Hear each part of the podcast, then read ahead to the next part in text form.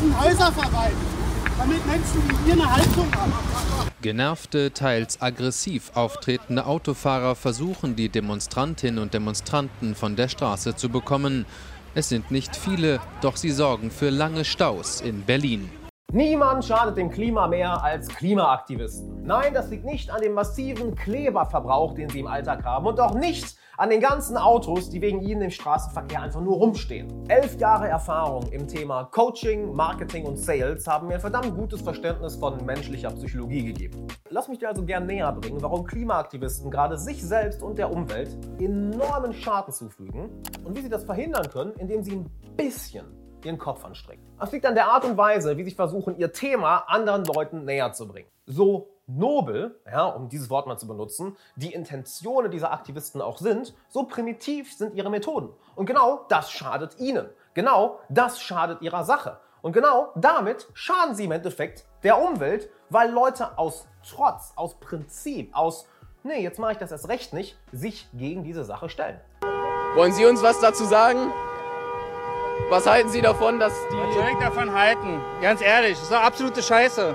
Und das müssen wir überlegen. An sich gibt es kein Thema, wo sich die Geister weniger scheiden müssten. Hey, sollten wir für Mutter Erde sorgen, sollten wir dafür sorgen, dass die Umgebung, in der wir leben, das Ökosystem, wo wir ein Teil von sind, die Natur, wo wir auch ein Teil von sind, sollten wir vielleicht gucken, dass wir die nicht völlig zerstören. Ich glaube kaum, dass du auch nur irgendeinen Menschen, der ein bisschen bei klarem Bewusstsein ist, der dann sagt, nee, also ich will, dass wir, äh, ich will, dass wir alles kaputt machen. Alles. Mal von Klimaerwärmung, den Ursachen, whatever, mal all das zur Seite gelassen.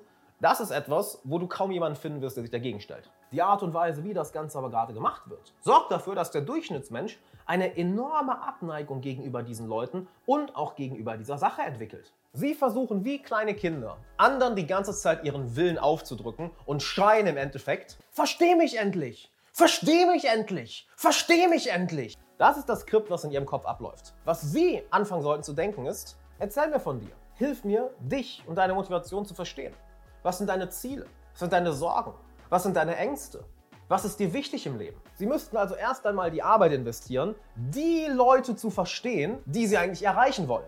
Wenn du jemanden beeinflussen möchtest, dann folge stets einer Maxime. Versuche erst die andere Person zu verstehen, bevor du sie dazu bringen möchtest, dass sie dich versteht. Das Ding dabei ist, dafür brauchst du Geduld. Dafür brauchst du Menschenkenntnis. Dafür brauchst du echtes, wahres Interesse an der anderen Person. Sonst ist dir das zu nervig und anstrengend.